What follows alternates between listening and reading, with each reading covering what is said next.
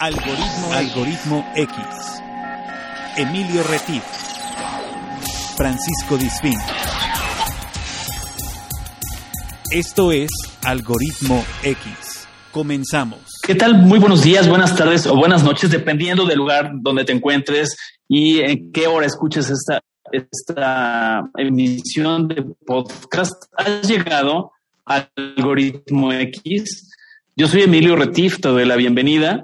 Te agradezco que dediques parte de lo más valioso que tienes en la vida, tenemos en la vida, que es el tiempo porque el tiempo es el único recurso no renovable y pues si nos lo dedicas para escuchar las, las historias, doy la bienvenida al otro recopilador de historias, que él es Paco Disfink. Eh, ¿Cómo estás, Paco? Buenos días, buenas tardes o buenas noches. ¿Qué tal, Emilio? Bienvenidos a otro episodio más, como bien dices, de Algoritmo X, eh, en donde agradecemos que tomen parte de su tiempo para escucharnos y, por supuesto, eh, que nos sigan en nuestras redes sociales, en Facebook como Algoritmo X y también, por supuesto, el programa hermano de esta emisión, que es el programa de radio, que pasa los viernes a las 9 de la noche en la estación de radio estatal del estado de Veracruz, aquí en México. Si nos pueden escuchar en vivo es los viernes, 9 de la noche, a través de radiomás.mx. Si no, nos pueden escuchar a través de eh, la plataforma SoundCloud, en donde los programas se van almacenando y ustedes nos pueden encontrar dentro de la carpeta Radio Más y adentro, ahí ustedes buscan el contenido de todos los programas de Radio Más, pero ahí está también Algoritmo X, en donde tenemos una gran variedad de, de contenidos distintos a los que podrían escuchar en este podcast, donde tenemos ya más de 100 contenidos distintos. Así es, y todos están disponibles también 24 horas eh, para que ustedes lo puedan escuchar dependiendo de su uso horario, del tiempo que tengan para desplazarse, para trasladarse eh, o activarse en otra cuestión o concentrarse en otra actividad. Eso es lo bueno de los contenidos audibles, a diferencia de los de video, que tienen su mérito y cumplen su función, pero los de radio estamos disponibles para todos ustedes 24 horas y 7 días a la semana. Y bueno, pues como la vida no es monotemática, eh, hoy seguimos abordando y navegando por la vida con, colectando historias. Hoy vamos a hablar de la otra realidad.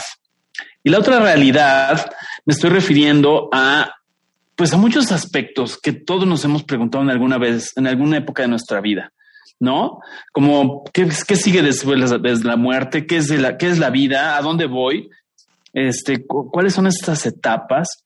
También la parte de la energía, porque bueno, ya sabemos que la energía ni se crea ni se pierde, únicamente se transforma. Entonces quiere decir que hay otra realidad. Y si el agua pasa de estado eh, líquido, sólido, y después se evapora y se vuelve gaseoso, pero no cambia, porque ahí está, solo cambia de consistencia, solo cambia de presentación, como dirían los mercadólogos, pues entonces existe la otra realidad. ¿O cómo ves, Paco? Cuéntame qué opinas. Pues creo que sí, digo, eh, a veces si nos ponemos a pensar en cosas como eh, la materia que decías precisamente, que no se crea ni se destruye, simplemente se transforma, creo que científicamente podríamos explicar o deberíamos poder explicar todo lo que sucede ante nuestros ojos. Pero a veces eso no se puede. A veces la ciencia no tiene todas las respuestas, creo yo. Sí, y también había alguien que decía, cuando creíamos que ya lo sabíamos todo y que nos sabíamos todas las respuestas, creo que era Benedetti, nos cambiaron todas las preguntas. y entonces la invitada de hoy es una invitada que tiene un perfilazo. Tiene un perfilazo porque además de que nos, nos va a dar unos testimonios muy interesantes en la parte de, eh, de algunas experiencias que ha tenido, ella pues no es ninguna improvisada, porque también esto es cierto. Vamos a hablar hoy de varios temas, pero de una manera seria, como lo haríamos con personas estudiadas, con personas que razonen, no importa si tienen grados académicos o no, pero he visto mucho en Facebook normal, donde de verdad ya no sé si me da risa o me da, me da llanto, ¿no? Y sí los he seguido por saber qué es lo que se dice en los medios. Pero bueno, eh, ella, Carla, Carla es una persona, Carla Moreno Chacón. Ella vive en, el Bajío, la zona Bajío del país, en, el estado de Querétaro. Estudió lenguas y letras en la Universidad Autónoma de aquella entidad. tiene un diplomado en teoría de literatura y literatura comparada en la Universidad Complutense de Madrid. Estudió literatura italiana en la Universidad Sapienza de Roma. Ha publicado cinco libros, novela y cuento. Además, es colega, es presentadora de radio, seguramente lo hace mucho mejor que yo, y televisión.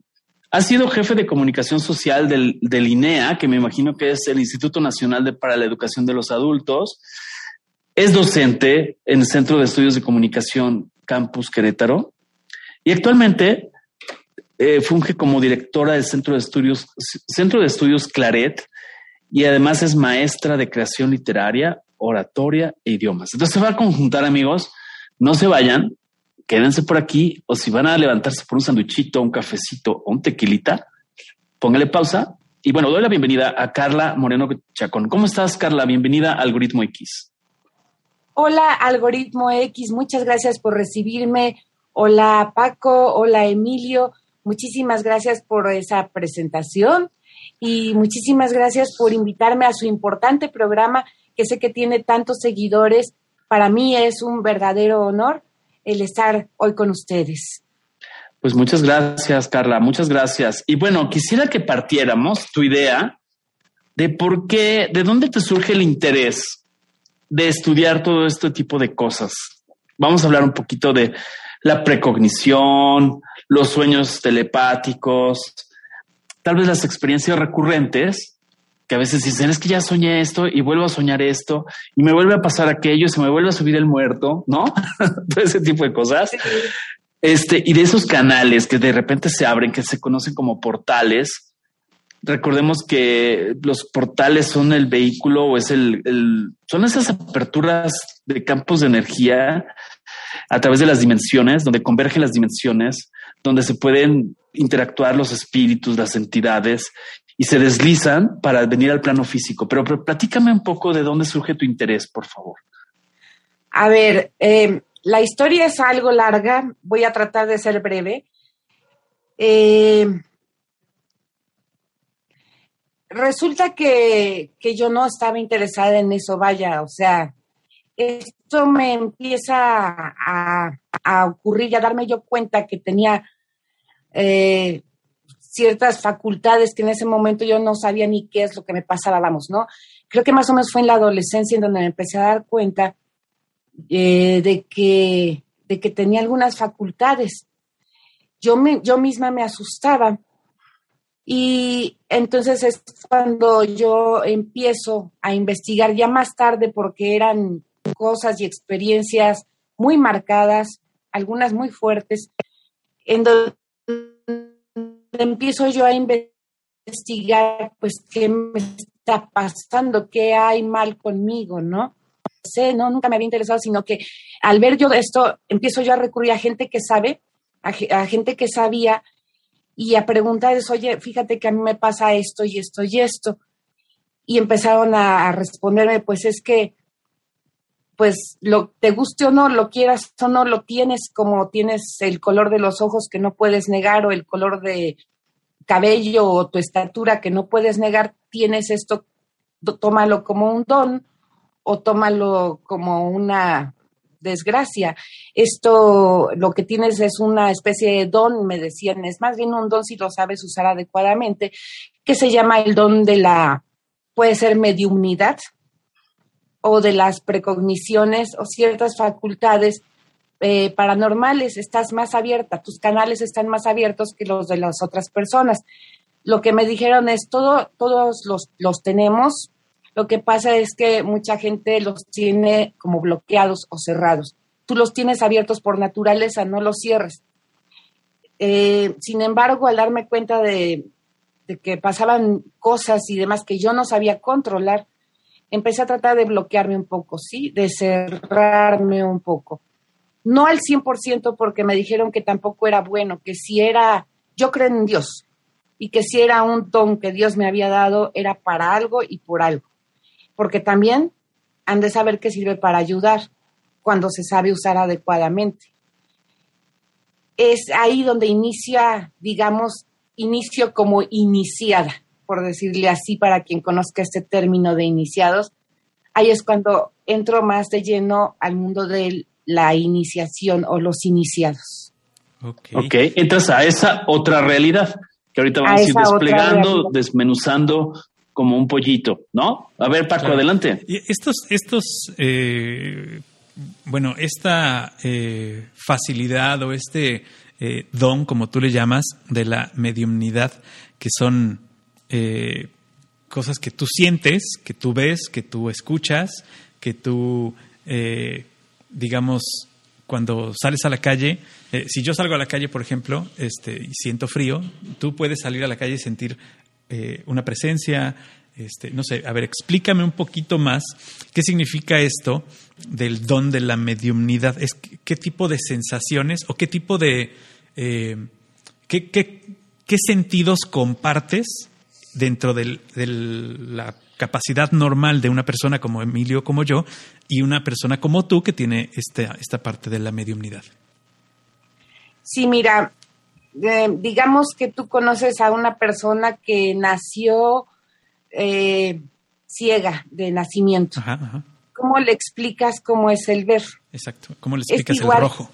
¿No? Así es. Sí, ¿cómo le explicas el color del cielo? ¿No? O alguien que nació sin escuchar, eh, ¿cómo le explicas qué son los sonidos?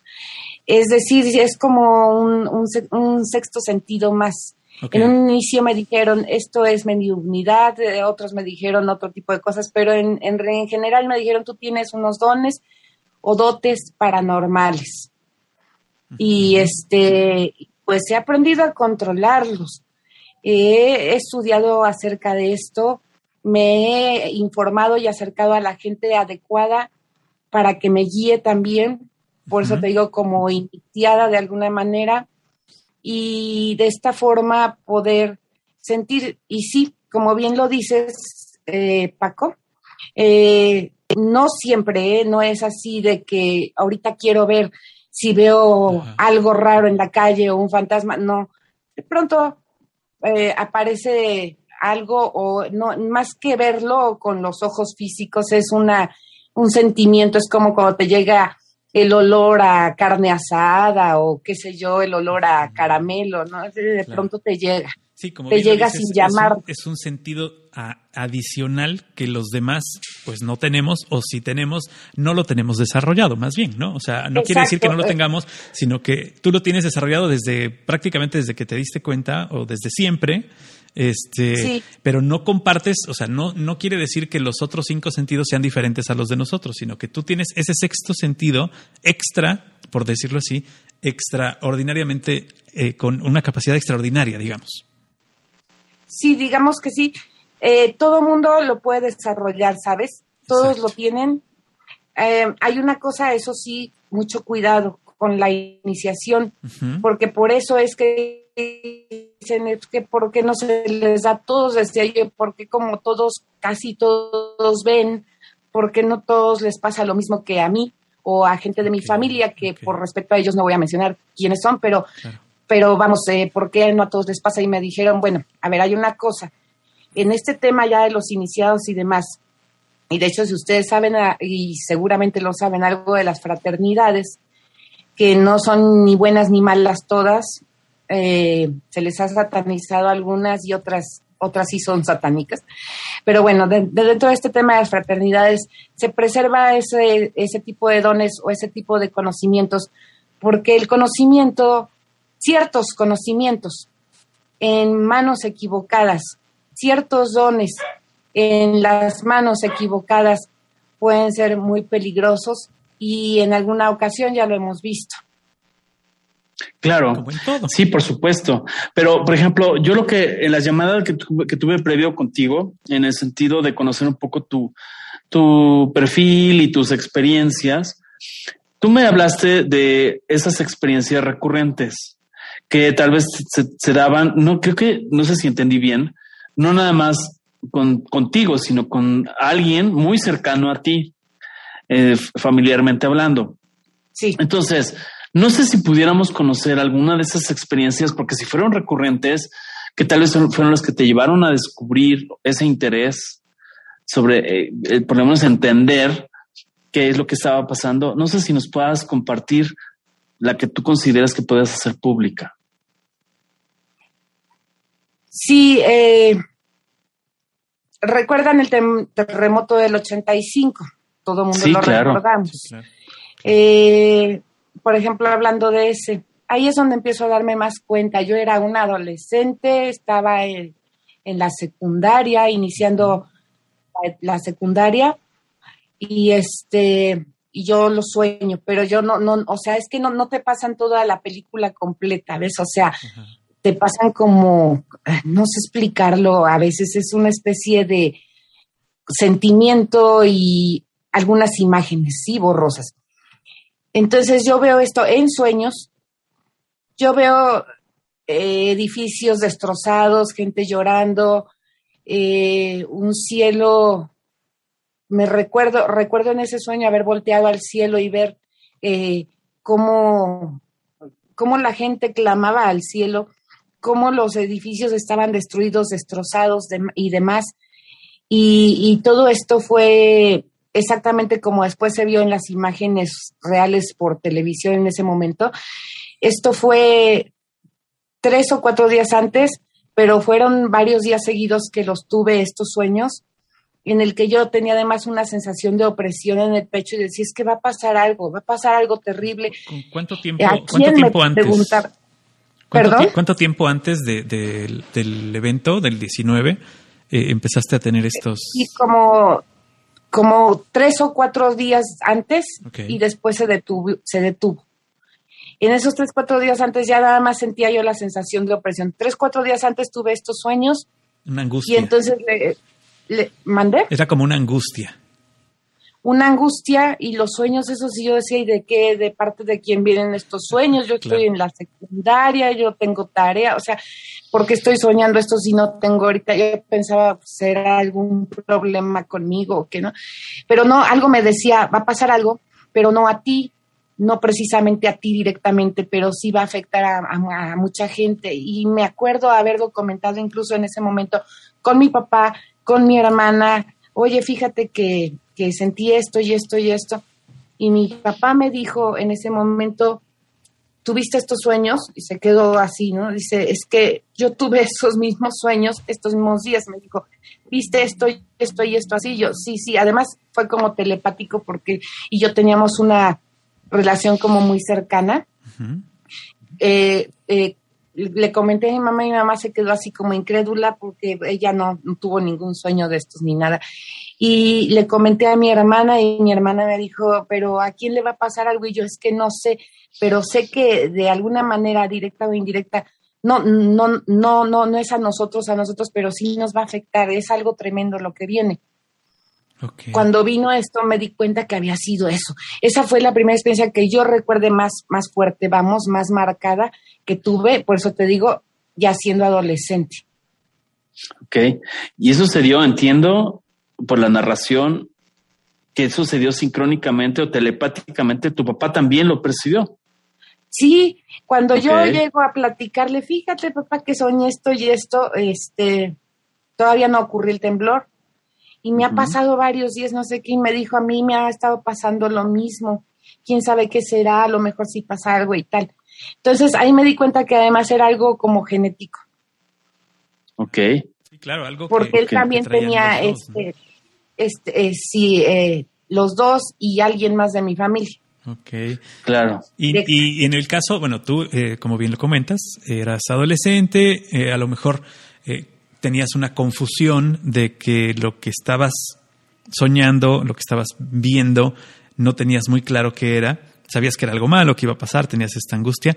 Tu papá tenía, aparte de tener el mismo sueño, él sí le dio una interpretación, digamos, eh, que tuviera que ver con lo que pasó, o también, se, también tenía esa, esa duda de qué estaba pasando. También estaba con esa duda, eh, no, tampoco le dio una interpretación porque él también, igual que, la otra persona de mi familia, lo bloqueaban un poco. Eh, cuando ya vimos que lo que había ocurrido y nos enteramos de toda la magnitud que había sido este terremoto, es cuando dijimos, esas eran las imágenes que viste, esas eran más o menos, y esas eran de noche, de día, tal, esas eran en los sueños. Entonces eso nos sorprendimos nosotros mismos, ¿no? Eso es lo que soñamos, es lo que soñaste, me decía también él, ¿no? Sí. Y lo, lo gracioso es que además él en esos momentos estaba eh, justo en la Ciudad de México, cuando tuvo esos sueños, y yo estaba ya en la ciudad de Querétaro. Okay. Y después él estaba por trabajo allá. Cuando regresé es cuando contó que había tenido esos sueños y cuando yo le compartí los míos y resultó que habían sido muy, muy similares. Y nos dimos cuenta que eran, el, pues, lo atribuyo todavía porque eran idénticas las imágenes ¿eh? a las del terremoto. Claro. Por eso, gracias. Eh, por eso esas experiencias que nos está compartiendo, iniciando a compartir Carla, yo pienso que es bien importante matizarlo. Es decir, lo paranormal son experiencias extrañas. O sea, no quiere decir hacer cosas como muchos lo hacen ahora en Internet, que rayan en la comedia, sino eso es son hechos subjetivos. Es decir, esto es desde cada persona. Podrá haber, a veces eh, expresarse a través de lo que se llaman clichés o a través de lo que se eh, pueden llamar algunos métodos de nuestro propio lenguaje. Si no, no lo podríamos captar, ¿no? O sea, entonces, pero cada quien le da el, el enfoque y el análisis se, abre un trabajo personal, porque ella no pudo hacer nada en ese momento, o sea, era algo que no sabía manejar, etcétera, que tal vez algunas personas, no sé si te pasó, esa es una pregunta incluida, si la gente cuando tú le preguntabas, tu papá, porque vivió esta situación, te lo comprendió. Decías hace rato, mi mamá un poco escéptica, ¿no? Pero tal vez todavía le quedaba el beneficio de la duda porque ya te escuchaba a ti, te escuchaba a tu papá.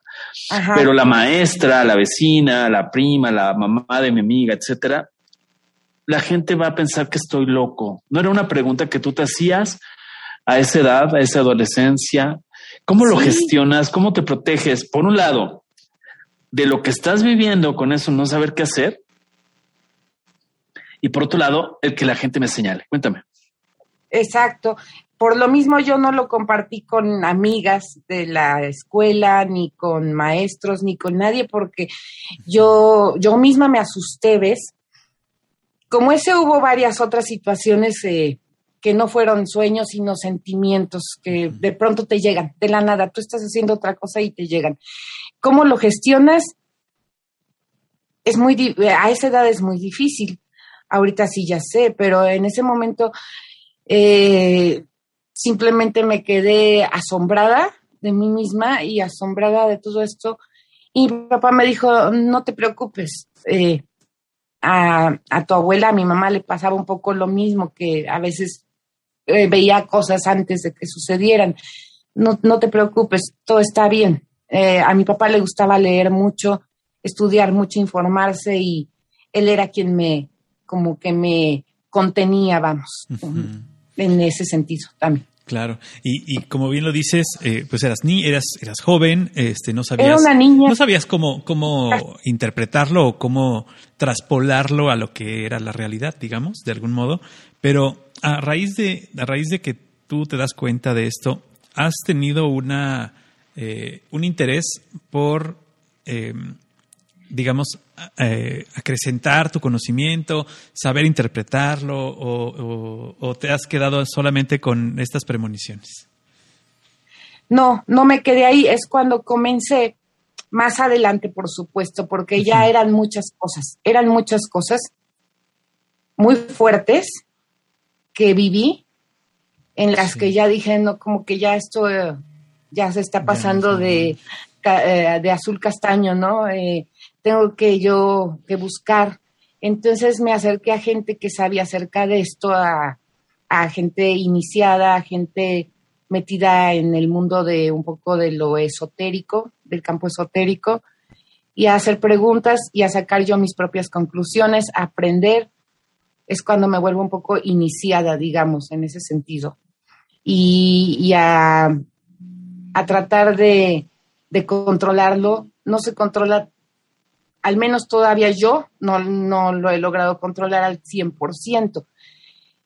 Hay cosas muy fuertes, mira.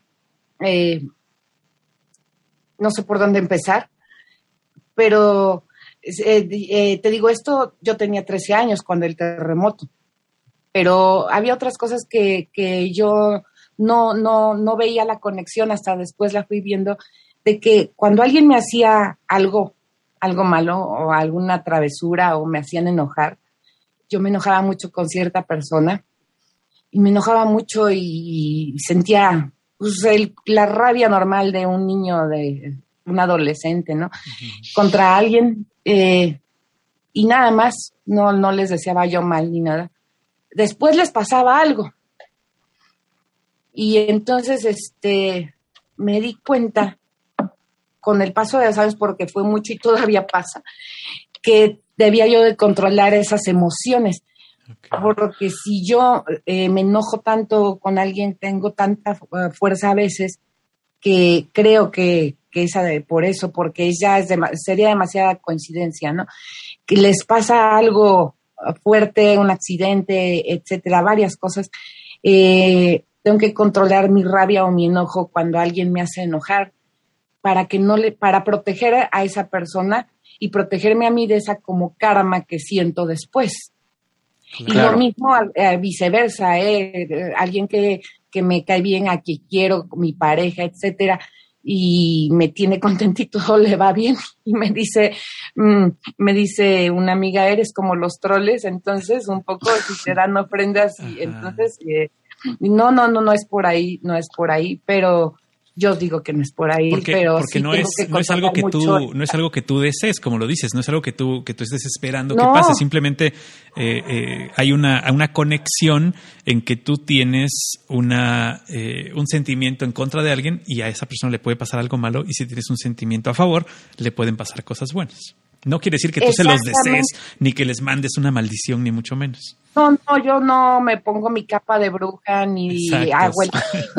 a ver, le va a Haces amarres y esas cosas. ¿no? Sí, sí, no, no, sino que precisamente de ahí vienen las Wiccas, ¿no? No sé si han oído hablar de esta pseudo religión Wiccas. Sí, a sí, que me invitaban incluso, pero yo nada más me enteré de qué se trata, pero obviamente no entré. Que tienen estos dones, son mujeres que tienen estos dones, pero sí lo usan para mal y por eso es que no entré. Eh, o para, para bien, pero de ellas mismas. Entonces, este, al menos yo es lo que supe. yo respeto la posición de cada uno, pero yo no quise entrar a esto porque sí, es, es una cosa así. Entonces yo lo que hago ahora es controlar mucho mis emociones o mis sentimientos para que no les afecte a las personas que me han hecho algún daño, porque también va, va, es gracioso y a lo mejor suena hasta increíble, pero va eh, en la misma medida el daño de la magnitud que me lo hicieron, eh, el enojo. Entonces tengo que controlar mucho mi, mi rabia, bajarla eh, y decir, no, que esta persona, Dios mío, por favor, yo creo en Dios, como decía, bendícela y, este, y que no le pase nada aunque me haya hecho mal, pero bendícela. Fíjate que te voy, les voy a decir algo, amigos, no, tal vez que me vayan a escuchar, no me, no me conozcan. Paco me conoce.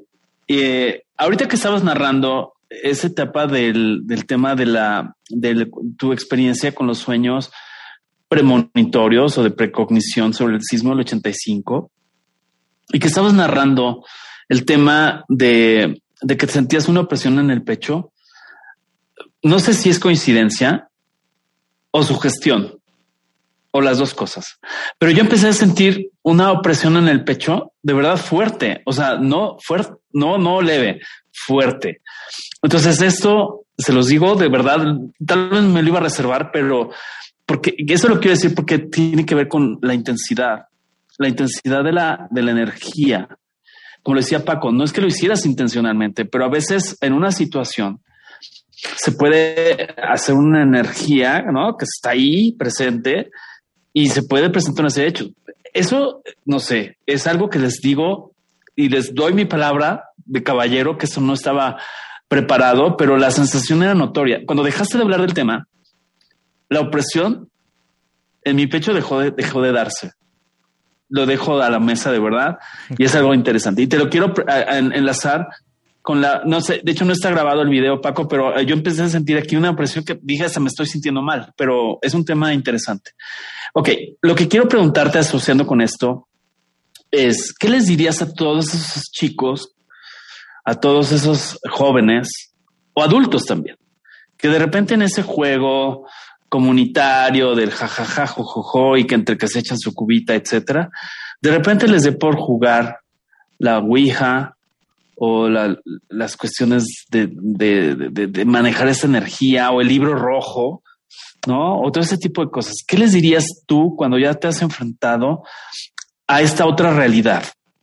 No sé si me expliqué, Carla. Sí, claro, por supuesto. Mira, eh, les, sugeriría, y van a decir, está, está, no sé, fanática, lo que tú quieras, les aconsejo que no toquen esa tabla. Así, no toquen la tabla Ouija. La tabla Ouija es lo contrario que el rosario. Si uno toca un rosario bendito o algo bendito, eh, estás llamando a entidades del alto astral.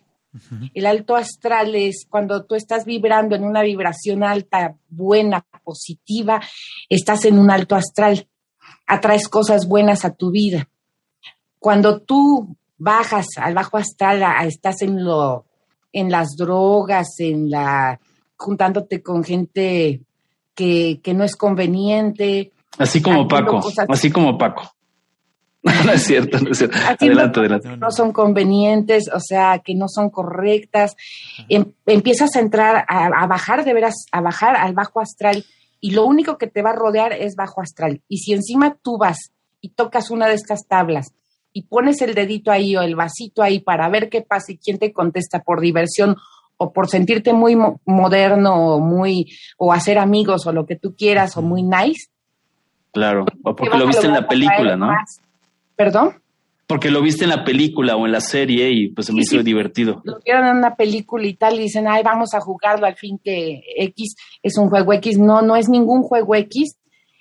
Esa tabla es una cosa muy seria eh, que incluso se dice que, fue dictada o no sé por demonios, ¿no? O sea, mandada a hacer por demonios.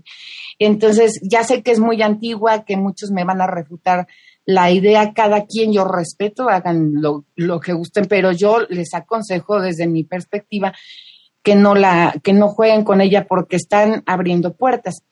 Y al abrir puertas no van a entrar ángeles ni cosas buenas, van a entrar demonios, van a entrar seres y entidades del bajo astral, entidades malignas. No son simples fantasmas. Quienes se comunican con ellos que muchos dicen es el subconsciente, bueno, en algunos casos será, pero son muy contados, lo que está entrando y comunicándose con ellos, haciéndose pasar por eh, Juan Pérez, es realmente un demonio que está queriendo introducirse y le están abriendo una puerta. Después ese demonio va a atacar directamente a una de esas personas o a varias y nada que ver con las películas de Hollywood. ¿eh? Esto es de verdad, los va a atacar, los va a atacar sistemáticamente eh, hay una cosa que se llama eh, obsesión, empiezan las obsesiones y después va a venir eh, cosas como que tienen muchas, pueden, pueden ser distintas causas, ¿no? Pero muchos alimañas en sus casas, todos esos son síntomas de una casa o un lugar en donde están haciendo esto enfermo, que están enfermando ese sitio, ese lugar, y llenándolo de estos parásitos o larvas que se les llaman, larvas o parásitos del bajo astral. Y esto, esto eh, que tú nos comentas acerca de que lo que mucha gente pareciera o creyera que es un juego o que, como lo decía Emilio, lo ven en la tele, lo ven en... Eh, hay, hay, programas ahora que son eh, en televisión abierta que hablan de cosas paranormales y que lo hacen con una pues sencillez, con una desparpajo, eh, con un desparpajo, eh, tomándolo con mucha ligereza. Con mucha ligereza, es correcto, que se presentan a cuadro como si fueran especialistas o si fueran iniciados, como lo dices tú, si son cuando en realidad son actores pagados y que eso y que eso realmente hace que la gente eh, tenga una, una, mala concepción de las cosas, que pueda caer en un, en un error, ¿no? Exactamente. exactamente. Y lo peor es que no solo se están atrayendo mal a ellos mismos y a, su a sus vidas, sino a sus seres cercanos y a los lugares en los que ellos estén. Después llega gente sana y va a sentir esas bajas frecuencias en las que van a ocurrir enfermedades, catástrofes, desastres financieros, eh, muchas cosas que van a venir a raíz de eso, porque ese lugar va a tener que ser limpiado, adecuadamente exorcizado y demás para, para poder ser habitado por alguien más. Sí, eh, eh, al principio van a va a parecer que no pasa nada. Esto es, no, es, es paulatino que se va dando esa, esa, esa obsesión el demonio, porque me da risa que ahorita actualmente los jóvenes no creen en Dios, pero sí creen en el demonio, ¿verdad? Eh, y sí creen en los fantasmas. Entonces, a ver, el demonio es el padre de la mentira, el padre del engaño, y claro que les va a decir que, que es un ser bueno, de luz, de bien, que no se les va a presentar con cola y cuernos y el trinche como nos lo representan icónicamente, ¿no? Sino que se les va a presentar como alguien bueno, superior, bello, como ellos hayan idealizado la belleza y agradable.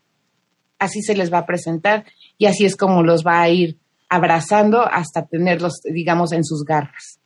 Claro.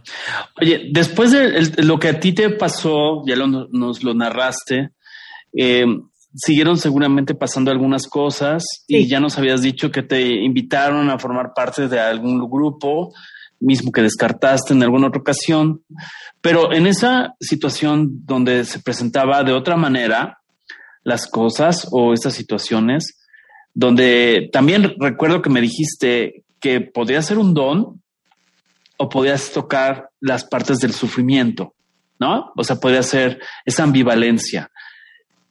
¿Qué pasó? O sea, ¿cómo lo canalizaste? ¿Cómo te fuiste protegiendo? para que no te desbordara ese acceso a esa energía. Platícanos un poquito de esa evolución en tu crecimiento, en tu conocimiento del, tema.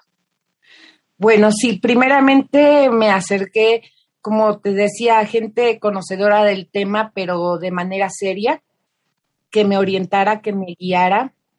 Eh, usé mucha literatura también, busqué muchos libros y mucha información acerca del, tema.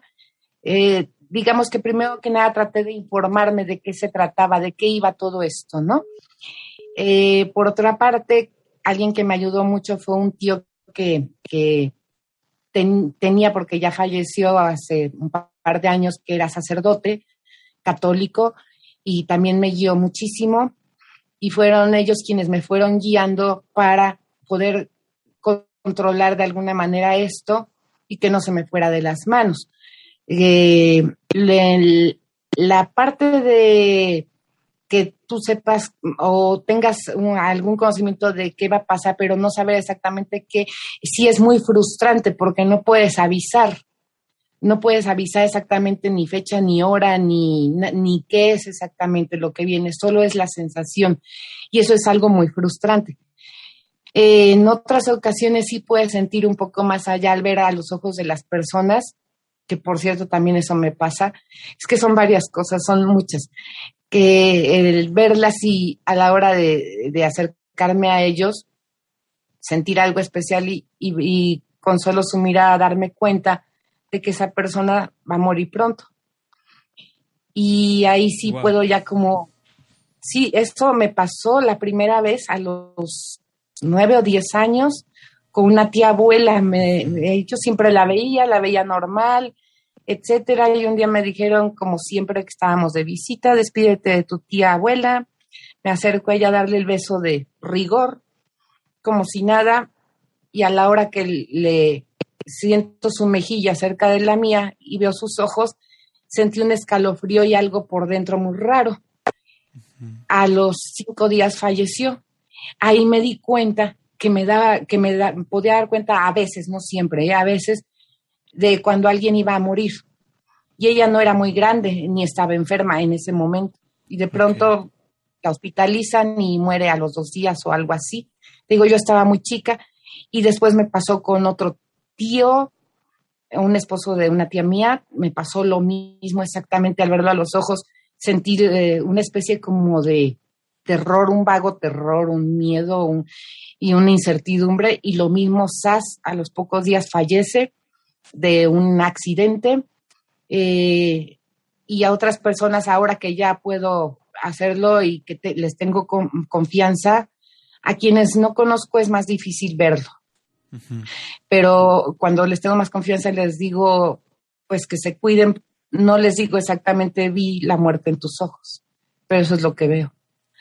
Eh, entonces nada más les, les digo, sabes que cuídate mucho de todo ahorita, trata de cuidarte de, de todo porque no sé por dónde venga, pero... Y me dicen, ¿por qué me dices eso? Tú hazme caso y ya. ¿Ves? Es, es lo que puedo hacer, tratar de, de, ayudar.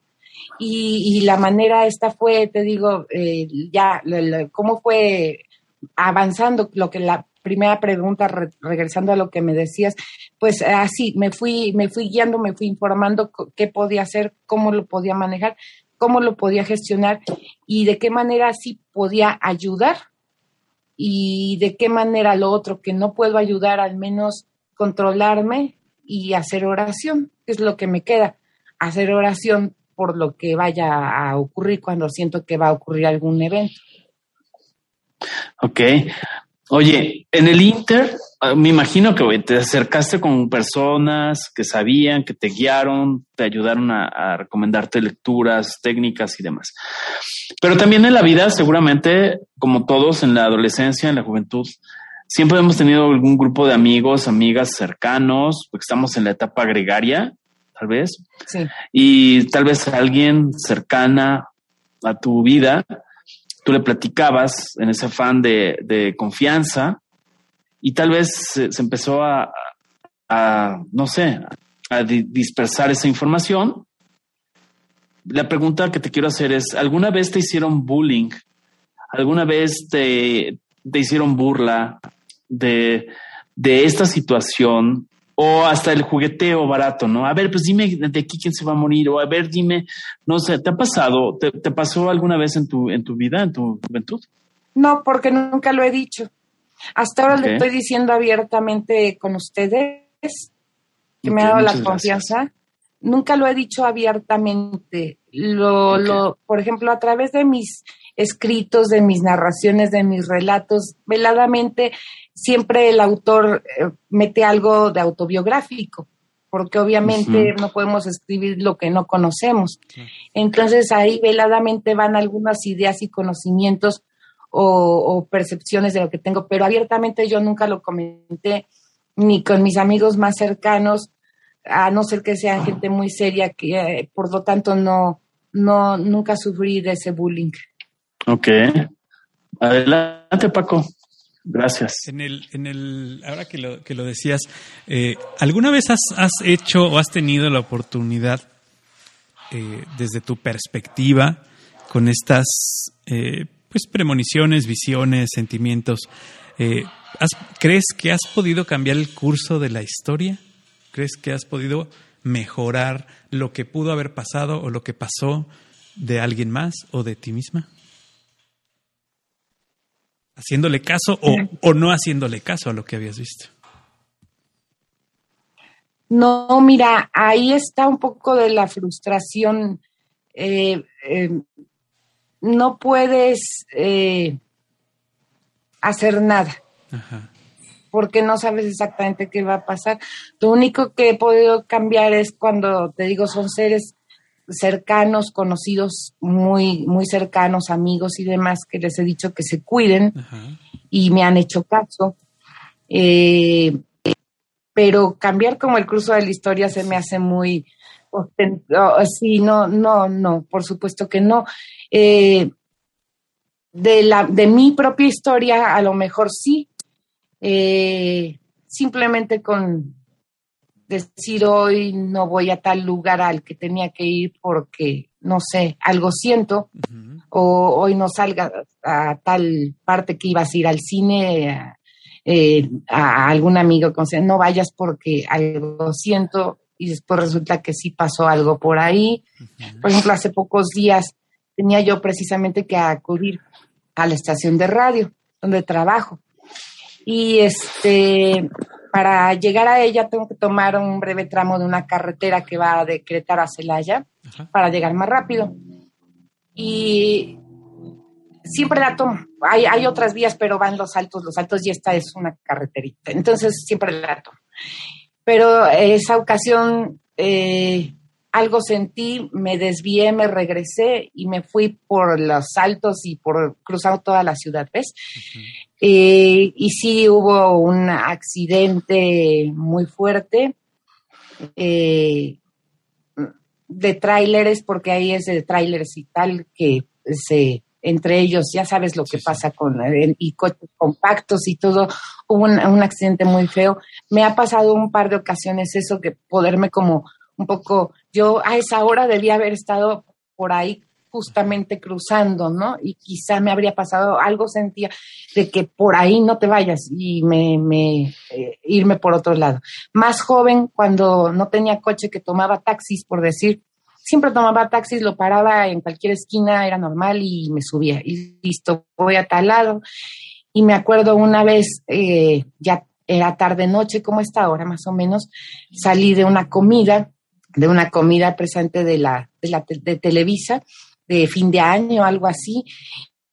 Y me decían, te llevo, no, no, no, yo me voy, me voy en un taxi y tomé un, un taxi.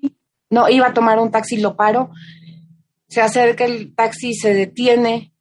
Con ver, eh, el señor del taxi no tenía cara de nada, o sea, no, ni me acuerdo de su rostro, pero algo me decía, sentía atrás de mí que algo me jalaba, no había más personas, pero como si algo me jalara, vamos, no te subas a ese taxi, no te subas a ese taxi, no te subas a ese taxi. No sé por qué, pero me dio una, una, una sensación espantosa dentro de mí.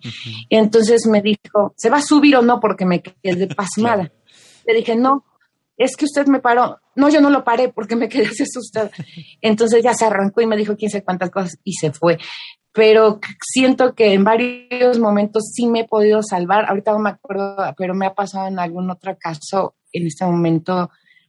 La otra vez le comentaba a alguien, dos, tres ocasiones me he salvado a mí misma, siento que ya no estaría aquí si no hubiera tomado esas decisiones de que por tener como un aviso. Y es básicamente a lo que me refería con cambiar la historia, no me refería yo a que ah. evitemos el asesinato de Colosio, pero sí eh, en el hecho o de, Kennedy o de Kennedy, ¿no? Sino, pero sí cambiamos el rumbo o cambiamos un poco, viramos un poco el, el, manubrio para irnos hacia otro lado y eh, como dicen, ¿no? Eh, tal vez el aleteo de una mariposa en este lado del, del, mundo, del otro lado hace un huracán, ¿no? Entonces, eh, sí, sí, básicamente hicimos un cambio, ¿no? Entonces, creo que es importante eh, que, que, tú estás consciente y que, y que lo has...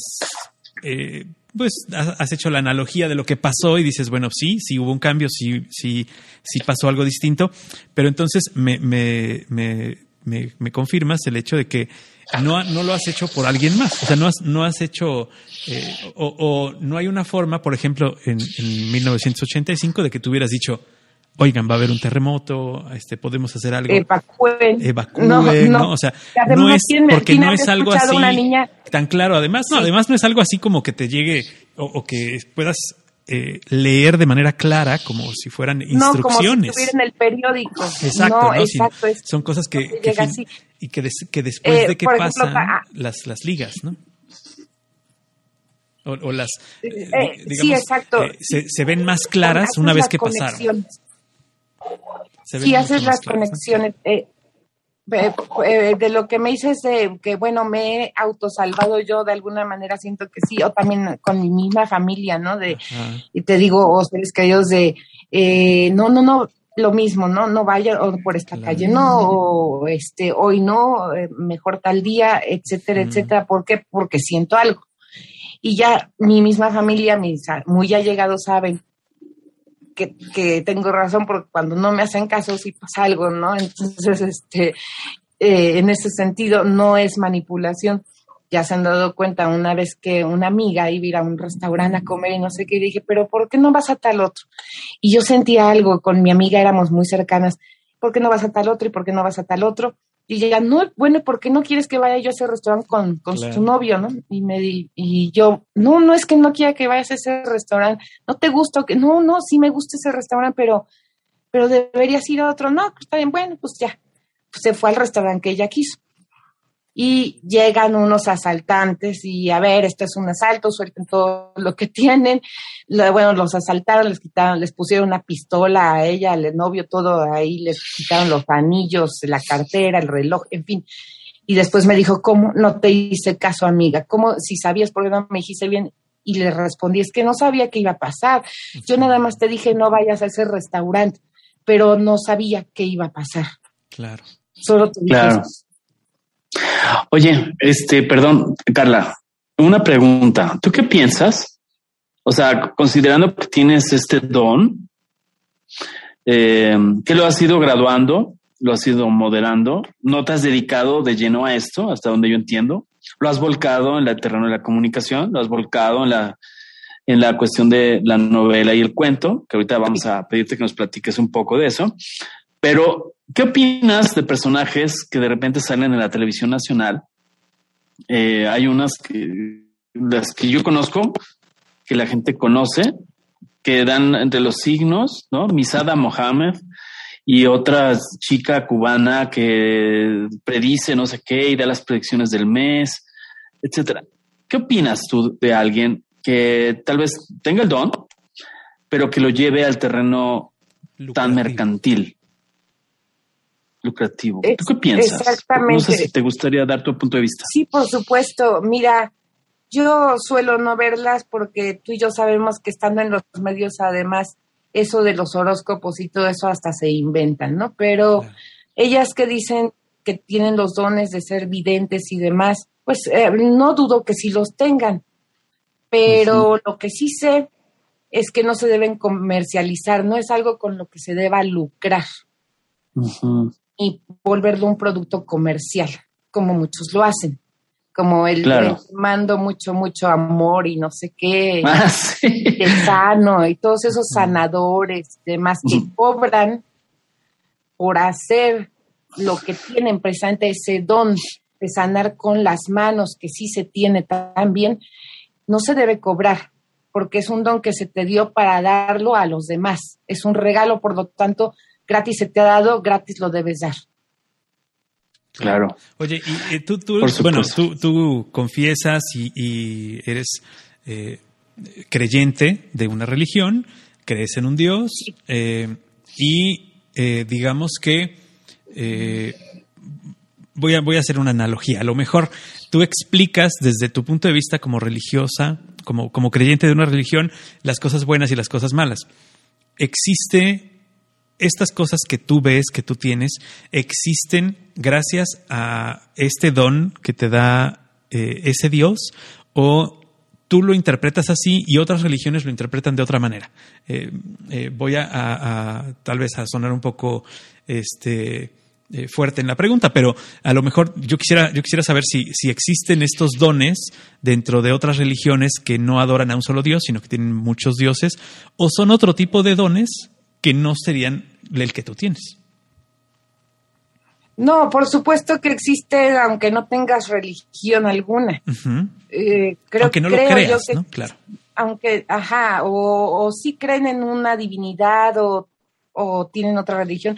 Existe en, en, en, en, casi todas las personas. Ahora te voy a decir una cosa porque acabas de tocar un punto muy interesante que también eh, investigué hace ya mucho tiempo.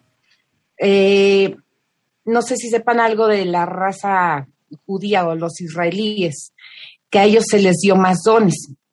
Y incluso en el Antiguo Testamento se les prohíbe que practiquen la adivinación, la brujería, todas las mancias, etcétera, etcétera, por el mismo Yahvé, ¿no?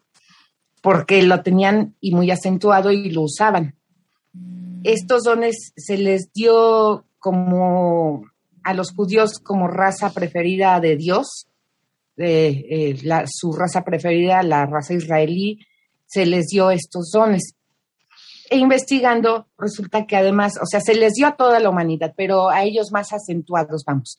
Eh, investigando yo, una vez que no tenía nada que ver de mis, los árboles genealógicos y tal, hace también varios años, eh, resulta que descendemos, desciendo de sefardíes, de los judíos estos expatriados, ¿no? De aquellos judíos corridos de, España y corridos de los reinos y corridos de todos lados, ¿no? Entonces, este, descendemos de, de, judíos. Y creo que esto tiene algo que ver. Me refiero a la raza, no a la, a la religión. Sí, claro, por supuesto.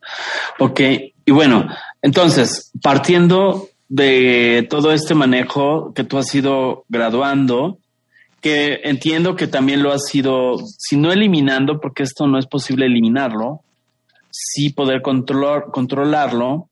Te pregunto, tu actividad de escribir, lo decías hace rato que, veladamente usas algo de tus experiencias en tus cuentos y en tus novelas. Platícanos un poco si es una manera de, de no sé si sea correcto el término, catalizar, transmutar esa energía a través de la narración de historias. Cuéntanos esa parte de, tu actividad como, como escritora.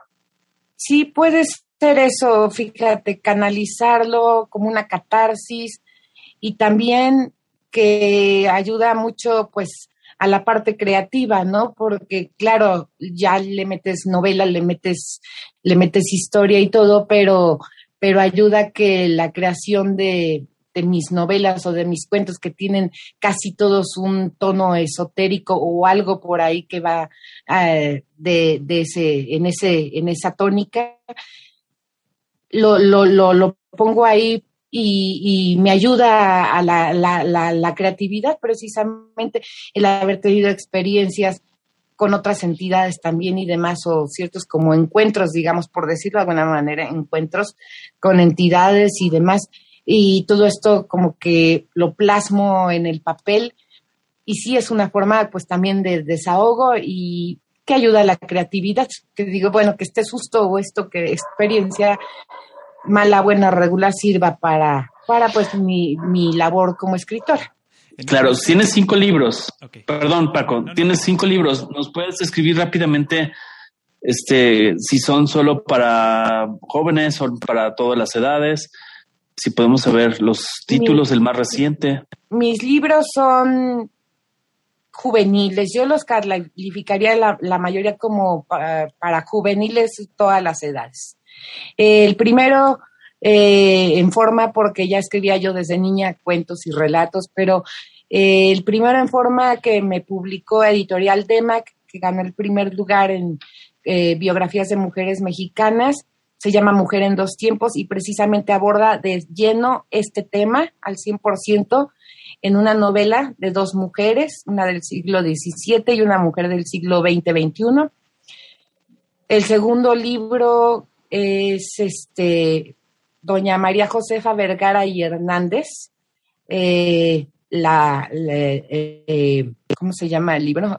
se llama Ellos mis huérfanos, eh, también de editorial DEMAC el otro libro es la colección de cuentos La vendedora de sueños, tomo uno y La vendedora de sueños tomo número dos, y luego el quinto, la novela La noche de las luciérnagas. Todos ellos, excepto doña Josefa Vergara, porque es una biografía de una mujer que sí existió una heroína, una benefactora de, de Querétaro y de México, eh, ese no aborda nada de, estos temas. Los demás sí, todos tienen algo de, estos temas esotéricos. Ok, y en estos libros, en estos libros, fíjate que hemos platicado nosotros con, autores, otros autores de libros, y, por ejemplo Guillermo Arriaga nos decía que él cuando se sienta a escribir la novela, él siente que alguien le está dictando, que él eh, se, sienta ante la máquina y siente que alguien adentro de su cabeza le está dictando la novela constantemente, constantemente, y eso es lo que él plasma. Tú tienes también esta, esta conexión con este, eh, este, este autor interno que tenemos. Sí, fíjate que es muy gracioso, no sabía que les pasaba a otros, bueno, alguna vez me han comentado algunos, pero no, no hemos hablado mucho de eso con otros autores. Sí me ha pasado que yo empiezo a escribir, tengo una idea y bueno, trato de, la hoja en blanco siempre es como, la ves como el enemigo, estamos frente a frente la hoja en blanco y yo, ¿no? Pero ya que empiezo a escribir, se empieza como una, ya, ya no estoy siendo yo, siento como exactamente como si alguien me estuviera nada más dictando y yo espérate porque vas muy rápido y no me da tiempo, eh, vas demasiado rápido, sí, como si me estuvieran dictando, ya no es una que lo esté haciendo yo sino como siento que es una unión con la toda la creación, ¿no? La creatividad. Claro, es, parte de la otra realidad. O sea, es que a veces eh, yo, pienso que descartamos a veces porque si no lo podemos repetir, replicar, y eso yo creo que es algo de la carga del método científico, ¿no? Que si no lo puedes medir, reproducir y todo, replicar en el momento que tú digas y todo, pues no, no existe, ¿no? Y de hecho hay una, hay una frase que encontré que me gusta mucho, que nada más que ya la traspapelé aquí en mis notas, que tiene que ver con esa parte, ah, de aquí está, del multiverso. O sea, hay una tendencia actual que se llama multiverso y hay una, una, frase que me gustó mucho de un, eh, es una persona que se llama Anthony Aguirre. Dice, no poder ver un átomo directamente no descarta la confirmación de su existencia para los físicos. Entonces, el principio es creer. O sea, el principio es creer que no, no solo lo que estamos viendo, porque también ahorita, por ejemplo, yo les invito a todos los amigos, nadie está percibiendo el momento en que la Tierra se está rotando o está tras, este, se está moviendo, ¿no? Yo no lo, no lo alcanzo a ver. Y yo no estoy viendo ahorita lo que está sucediendo del otro lado del continente, sin embargo, existe. Claro. ¿No? Ajá. Y esa, te quiero preguntar, digo, suena en el terreno hipotético, pero quisiera, y le preguntaría a la escritora y le preguntaría a la persona que ha tenido experiencias en la otra, en la otra realidad, ¿no será que, por ejemplo, mientras nosotros dormimos, estamos cubriendo el segundo turno en las latitudes que están de día? Lo que es posible, o ya, ya me fui muy lejos. No, sí, yo antes pensaba algo similar. Sí es posible cuando de pronto tienes eh, hasta un viaje astral, ¿no? Eh, estando dormido, que te traslades a donde tú quieres. Es más, hay gente tan avanzada que se dice, yo no, no me consta, pero se dice que quedan de verse a determinada hora en determinado lugar en cuerpo astral, por decir en París, el siguiente lunes a las 8 de la mañana y se encuentran ahí en París en cuerpo astral y ellos en su cuerpo físico están dormidos o están en estado de meditación. Un estado de, como de trance, ¿no? Es una, esta proyección que le ah. llaman este desdoblamiento, ¿no? Que, que, se da y que, bueno, eh, digamos que tú lo has, tú has experimentado en un viaje astral. Eh, sí, el, el, viaje astral sí, por supuesto, pero igual es que eh, es algo que como yo no sé controlar eh, y después lo, dejé de hacer sin querer, que se sale y ustedes van a decir, este es que esta está loca, por eso hay muchas cosas que luego uno se calla, ¿no? Y, eh, estando dormida precisamente, sentir cómo te levantas, o sea, normal, ¿no? Te pones las chanclas o los zapatos lo, y te te vas, ¿no? Y, y en ese momento sientes eh, o he sentido como voy flotando, eh, salgo bajo y me voy a la calle. Y me he salido varias veces en, cuerpo astral y ya llega cierto punto, cierto momento en que me doy cuenta que sé que estoy consciente que estoy en viaje astral, de que ya estoy demasiado lejos y no vaya a ser que no pueda regresar a mi cuerpo y entonces porque hay gente que también lo hace y no ha podido regresar, ¿no? Y entonces este me regreso zoom de inmediato. Y muchos lo atribuyen a que son sueños, pero no, sí existe el viaje astral. Sí, bueno, se, ha, dicho, se ha dicho mucho, mucha, muchas personas lo han intentado eh, explicar, pero creo que eh, no hay una manera de explicarlo científicamente y por eso es que eh, sigue siendo como un mito y sigue siendo como una cosa que, que en, en, lo general no podríamos explicar hasta que no lo hagas, hasta que no te pase, pues no podrías explicarle exactamente a la gente qué se siente o qué o cómo hacerlo. No. Hay un, no hay un manual que pueda uno bajar de internet y decir voy a hacer esto, ¿no? Necesitas Sí, no, tener una, este- sensa- una, una sensibilidad propia de una persona con estas características para poderlo hacer.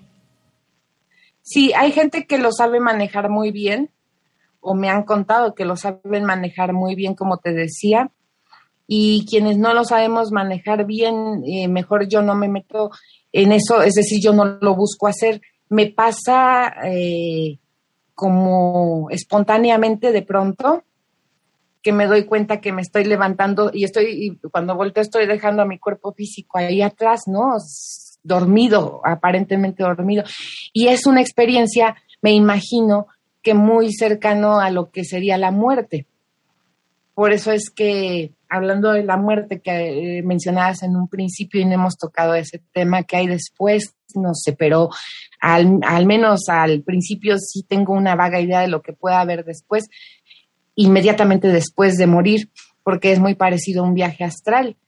Tú te levantas, tú sigues sintiéndote igual como ahorita, bien que tienes tus manos, tus pies, tu cabeza, tus ojos, todo, hasta que volteas y te ves ahí tirado en tu cama y este, pero tú te sigues sintiendo igual, vivo.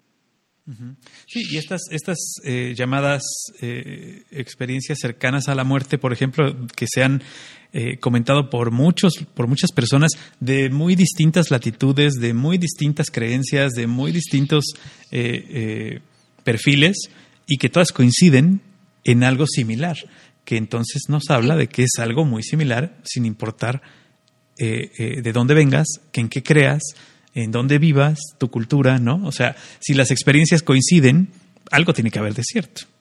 O sea, Por supuesto, y es que hasta viéndolo con lógica, eh, cuando he preguntado a mis maestros, así que a mis maestros o a mis guías, pues me han comentado lo mismo, mira, piénsalo con lógica. Falleces, o sea, yo, Carla, me- ahorita me morí. ¿Qué pasa? Me salgo de mi cuerpo, ¿no? Mi alma, mi espíritu, como le quieras llamar. Por lógica, no me voy a ir zoom inmediatamente absorbida como por una aspiradora. Voy a ir a estar rondando, y esto es lo que saben los iniciados, voy a estar rondando ahí, ¿qué hacen? ¿Qué está pasando? Yo sigo aquí, ¿por qué dicen que ya no estoy? ¿Por qué nadie me ve ni me escucha? Eh, vas a seguir ahí unos días. E incluso hay gente que se especializa en ayudar y bueno, si ustedes han observado simplemente, hasta en las agencias funerarias hay un foquito morado. No sé si lo han visto. Sí, sí, sí, sí.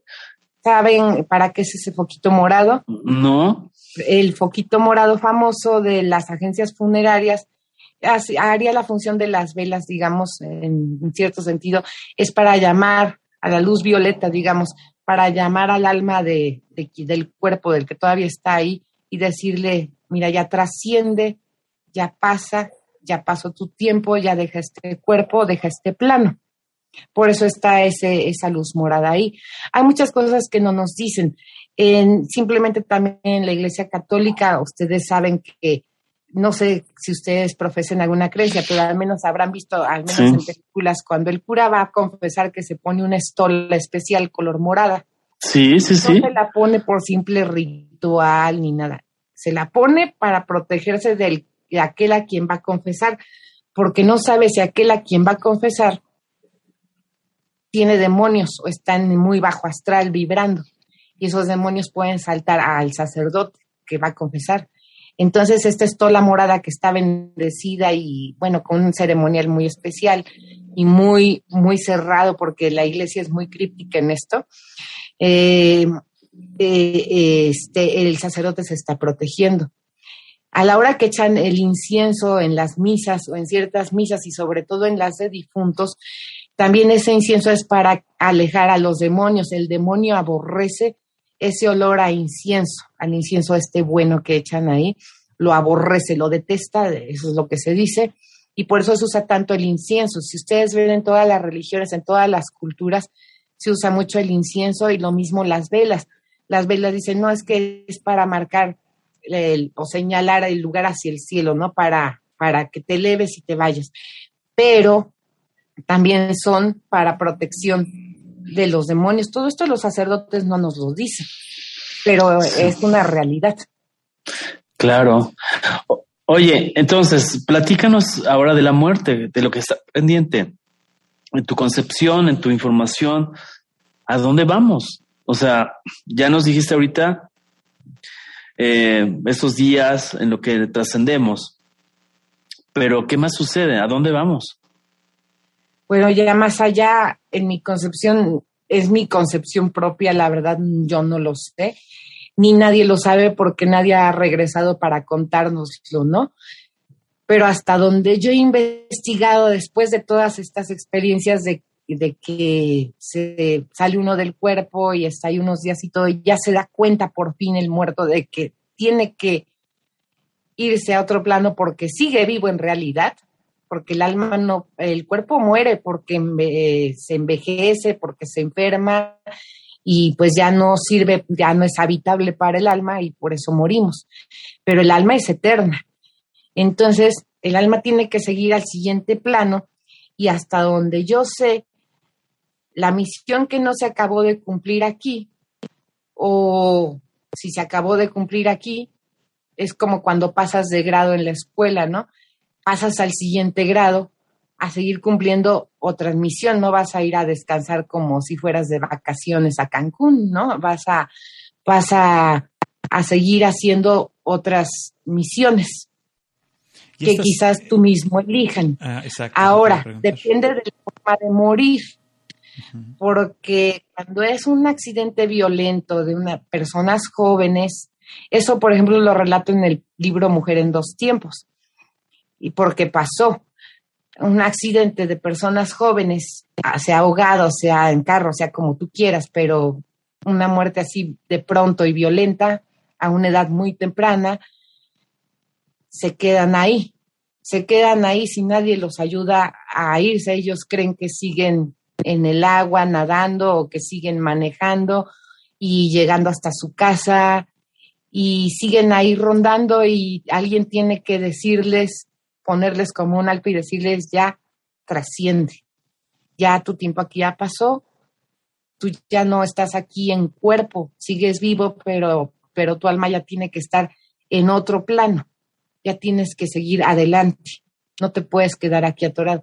Y eso es lo que hay que hacerles entender.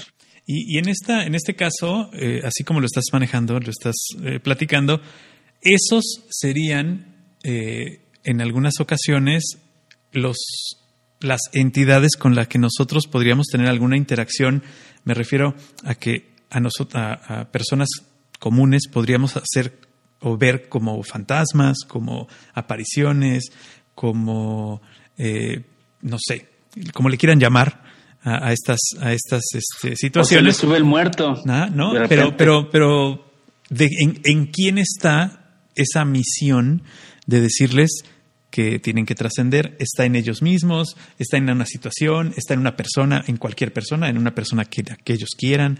¿En quién está esa, esa misión de decirles? Pues mira, si tú sientes alguna presencia en algún lugar que estés de pronto, eh, está en ti, está en cualquiera. El decírselos, porque es que nadie se los ha dicho. Y si se los han dicho, no quieren oírlo. Entonces es decirle, mira, tú ya estás muerto tú ya no perteneces a este mundo. Tú ya tienes que trascender, trasciende, busca la luz, trasciende. Ok. Hace poco vi una película y, bueno, traigo a colación esto porque en esta película manejan como que hay un número limitado de almas, las cuales se van reciclando dentro de los cuerpos o los, eh, eh, las personas que van naciendo y que, bueno, las personas que tienen la capacidad de recordar quiénes han sido o quiénes han eh, qué cuerpos han ocupado y qué vidas han vivido, son las personas que manejan el mundo. Eh, eh, obviamente es una película y no tiene nada que ver con la realidad, pero en este sentido que tú dices que trascienden y que tienen una misión, o si ya sea que es la misión que tenían o una nueva misión, hay una, hay una un límite de almas, las almas se van reciclando, eh, la- el alma que muere hoy puede nacer mañana o pasa un tiempo. ¿Qué pasa con esas almas? A ver, la primera cosa es, no creo que las almas se haya un límite de almas Ajá. porque Dios es tan infinito que no tiene límites y puede crear todas las almas que Él quiera. Por lo tanto, la reencarnación en sí, como se le llama, no es un, un, ¿cómo le podemos decir? Una ley. Claro. Ahora, que sí creo que haya gente que pueda reencarnar, sí. ¿Por qué? Porque regrese a, acabar el tiempo que tenía previsto o cumplir la misión que tenía para esa persona. Eso sí lo creo. No creo en un límite de almas, pero creo que algunas personas, no todas, algunas sí puedan reencarnar por ciertas eh, cosas específicas. Mira, te voy a narrar un caso muy concreto. Una persona muy cercana a mí, una amiga muy, muy, muy querida, eh, de mucha confianza, tuvo, tenía dos hijos, tuvo un tercer hijo, un bebé. Su bebé nació con problemas muy bajas de defensas y le dijeron que tenía que estar hospitalizado unos días más porque estaba muy débil.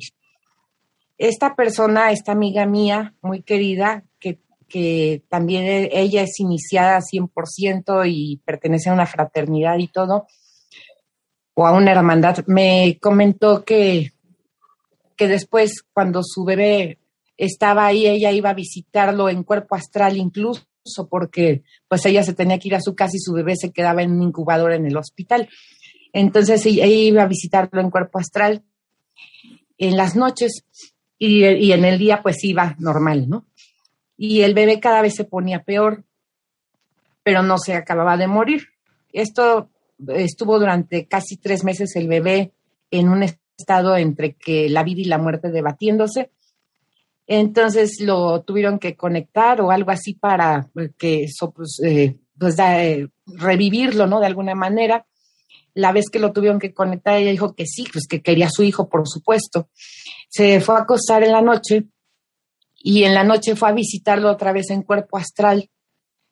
Y a la hora de llegar y asomarse a la cuna de su bebé, no vio a su bebé, vio la cara de un viejito. Empezó a hablar con él. Era un anciano que harto de estar en un geriátrico al que lo habían abandonado sus familiares, se había suicidado o había pedido la, la eutanasia, la muerte asistida Muerte asistida. y ya le quedaban unos meses nada más. Entonces lo habían hecho regresar en el hijo de ella como bebé. Esto me lo comentó ella, a mí no me consta, esto me lo comentó ella, no digo su nombre por protección de ella Claro, misma, pero, claro. Pero sí, este, eh, entonces en cuanto ella se dio cuenta, inmediatamente al día siguiente fue al hospital y les dijo, ¿saben qué? No, déjenlo que muera de manera natural, no, no lo estén forzando a vivir tampoco, porque ya les quedaba poco tiempo. Los doctores no la entendían, pero ella sabía lo que estaba haciendo. Ok. Ok, Una historia, una historia pues profunda y gracias por compartirnos esta información. Yo pienso que va a haber gente escéptica, evidentemente, como en todo. Nosotros Claro. siempre les hemos dicho que lo que aquí se conversa son pláticas de amigos a las cuales les invitamos a ustedes a escucharlas, pero nadie consideramos que tenemos la verdad absoluta, solo es compartir experiencias, puntos de vista. En este caso, eh, Carla nos está compartiendo muchas en primera persona y muchas de personas cercanas a, a ella, ¿no? Entonces, este, Paco, ¿al- Sí, al- ¿a qué otra duda que- tienes? de- no, ¿Te resolvieron que- el tema de las almas o, o te sigue dando vueltas esa, No, no, lo que pasa es que eh, eh, esta, bueno, les decía yo, es una película, entonces en las películas normalmente, y como cada autor que hace un guion o hace un libro, normalmente ponen experiencias personales de algún modo, cosas que, que ya sea que les hayan pasado o que quisieran conocer un poco más. Y ahí es donde nacen todas las historias. Las historias nacen de algo que, que nuestra cabeza pensó y nuestra cabeza este, genera porque tiene esas ideas. Entonces, en este sentido, lo que decíamos de las almas, a mí me hace mucho sentido el hecho de que eh, se tienen muchos, muchos, eh, eh, muchas, hay muchas personas que cuentan historias de que sus hijos cuando eran chicos, muy, muy pequeños, cuando apenas empiezan a hablar, les cuentan que ellos eran alguien más o que habían vivido en algún otro lado o que o saben hablar otro idioma que nadie les enseñó, por ejemplo, y que poco a poco lo van perdiendo y poco a poco se les va olvidando y ya pasa de nada. Es como los amigos imaginarios y todo esto. Entonces creo que ahí esas personas tienen esa sensibilidad extra y tienen esa capacidad extra de, de, tener por ahí a lo mejor todavía recuerdos de algo que ya pasó, ¿no? Es probable.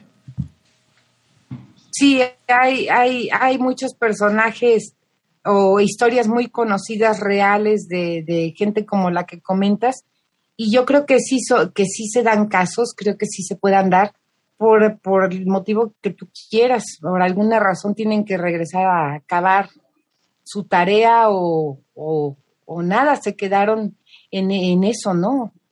Lo mismo que, que aquellas almas que siguen rondando sus, sus aposentos o sus posesiones antiguas y ya este, pues no son suyas, obviamente.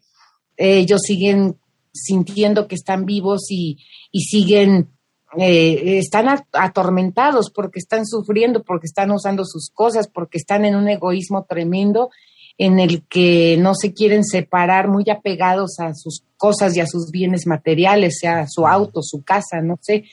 Entonces deben de, debemos aprender por eso a ir soltando. No podemos llegar al todo, si no vamos soltando los apegos que tenemos en este plano. Exacto. Claro. Ok. Eso, tiene mucho que ver también con, las cuestiones, eh, eh, digo, con las doctrinas de, religiosas y todo esto, de que uno se va a ir como llegó, sin nada. Y esa es, y esa es la mejor manera de irse, ¿no?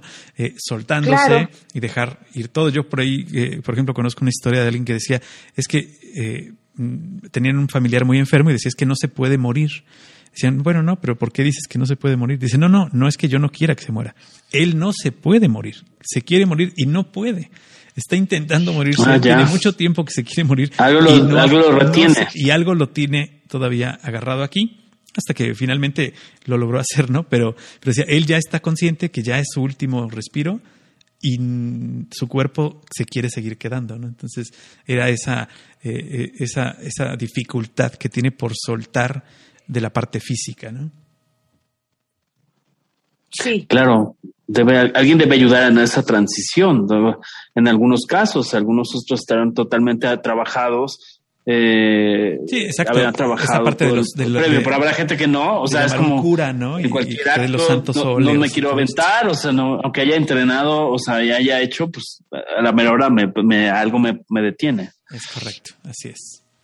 ¿Algo más que quieras agregar, este, querida Carla, acerca del tema o de pues, otra cosa? Eh, de lo que estás comentando, me, gracias. Eh, hay que estar muy atentos todos eh, siempre, eso es lo que se llama estar despiertos en realidad, una parte de, es estar despiertos. Eh, hay que estar muy atentos si estamos en un sueño, si estamos en la realidad, que tampoco es real, todo esto no es real tampoco, pero bueno, de alguna manera, si estamos despiertos, si estamos dentro de un sueño o si ya nos morimos, hay que estar muy atentos y preguntarnos esto de vez en cuando porque hay gente que, que puede estar ya muerta y pensar que, que, todavía está viva. Hay gente que está soñando y puede pensar que, que, está, que está en vigilia, ¿no? Hay que estar muy atentos a esto a nivel subconsciente.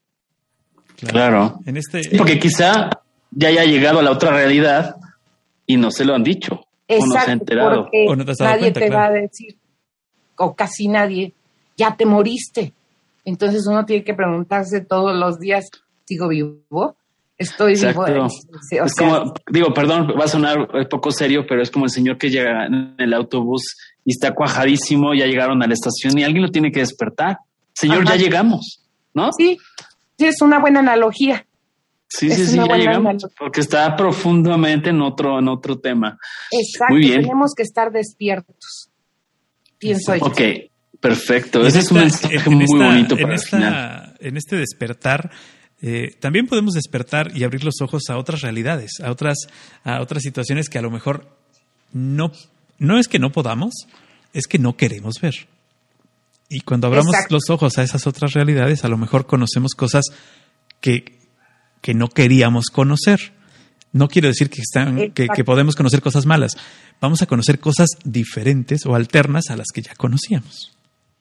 Sí, cuando tú no puedes, por ejemplo, simplemente recordar lo que sueñas, no es que no puedas recordarlo, es que no quieres recordarlo. correcto. Porque tu subconsciente te está hablando a través de los sueños, te está dando mensajes y te está dando también avisos, ¿eh? Avisos de que, por ejemplo, hay un complot a tu alrededor en el trabajo o hay situaciones así que uno no ve, pero tu subconsciente sí nota y a través de los sueños te está mandando estos mensajes y en el momento justo.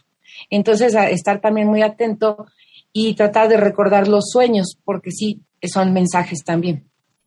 Sí, claro. Y bueno, yo te recupero y te agradezco el aprendizaje porque quiero dar mi, mi, voy a condensar todo lo que he aprendido esta, esta tarde, de lo principal que he aprendido. Es que hay que tener mucho cuidado por qué puerta atravesamos.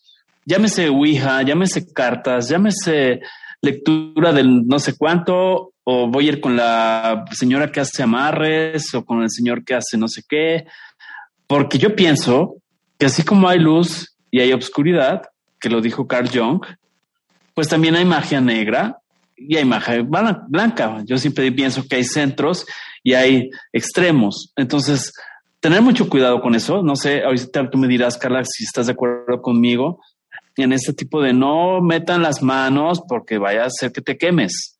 Entonces hay que tener mucha ética, mucho cuidado en, en esos jueguitos de, ay, pues le voy a hacer vudú y me dijeron que viene de África y no sé qué. Aguas porque la energía se te revierte. Entonces, este caso, por eso lo quisimos abordar en esta charla serio. Jamás estamos diciendo vete por aquí, vete por allá, pero existe. Estos portales existen y te pueden llevar a la inmensidad más grande, eh, eh, luminosamente hablando, o a la oscuridad más profunda que no sepas a qué otra realidad te metiste. Porque puede ser el laberinto, este, donde no sepas si ya vas o vienes de regreso. A ver, Carla, cuéntame si te entendí. En resumen, esta, esta, esta síntesis. Sí, por supuesto, muy, muy, muy acertado, me parece lo que dices eh, está muy, muy congruente y, muy coherente. Eh, lo único yo que quisiera, bueno, como aportar, por si, si a alguien le sirve, pues que lo tome, ¿no? A quien quiera. Ah, es que no existe la magia negra y la magia blanca. Toda magia, toda mancia es mala. Tratar de evitarlas. Ok, perfecto. Eso, es interesante. Muy bien. Eh, más bien. Paco. ¿Usted con qué se queda? Más bien este, tener cuidado con las cosas que el hombre genera para hacer movimientos dentro de otros planos, ¿no? esa es la magia. Eh, eh, los, planos, los planos por algo están separados y más vale dejarlos así separados y cada quien vivir el suyo, ¿no? Exacto. Exacto. No intentar a través de magia. No le muevas, como dirían en mi pueblo, no le muevas. No le muevas. Y cuando las cosas se tienen que mezclar o se tienen que ver desde un punto hacia el otro punto, es como cuando se aclara la nube y ves a través de la nube y ves claramente la montaña a lo lejos. Así es, solito, naturalmente se va a dar y lo vas a poder ver, pero no tienes que forzar quitar esa nube para poder verla, ¿no? Es, es, es una. Eh, eh, no tienes que utilizar eh, fuerzas humanas para ver cosas astrales y ver cosas espirituales. Exacto. Hay una cuestión con esto también mm, muy importante que es, si quieren saber, si quieren ver, si quieren autoanalizarse más a fondo y conocerse, están la oración y la meditación. Con estas dos ayudas Además, pueden, si quieren abrir algún canal de manera positiva, pueden ver algunas cosas y autoayudarse y ayudar a quienes les rodean, sin entrar en magias ni nada de esto. Meditación u oración, como cada quien lo quiera ver. Claro. Exactamente. Muy bien. Perfecto. Pues eh, yo te quiero agradecer personalmente, el, Carla, el que nos hayas abierto esta puerta a estas experiencias, estos recuerdos.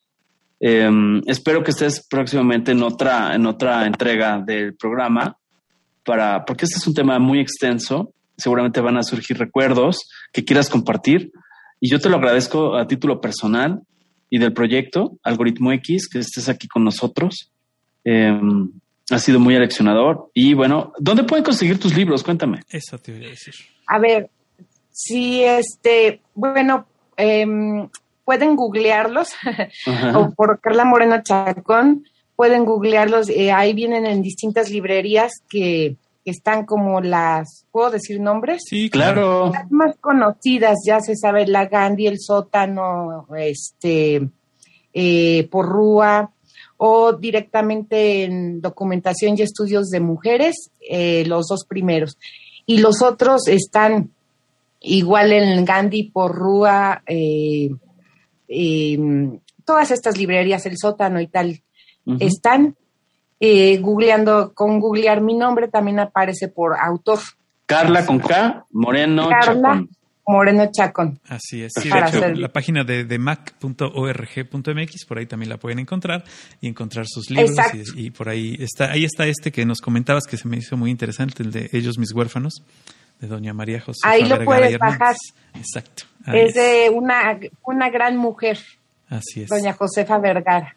Esa es mi próxima lectura. Ya la tengo aquí en mi página. Así es ah, a ver si encuentras ahí el de el de Mujer en dos tiempos. Exacto, sí, también ya lo localicé por aquí también. ¿Ya lo encontraste? Qué bueno.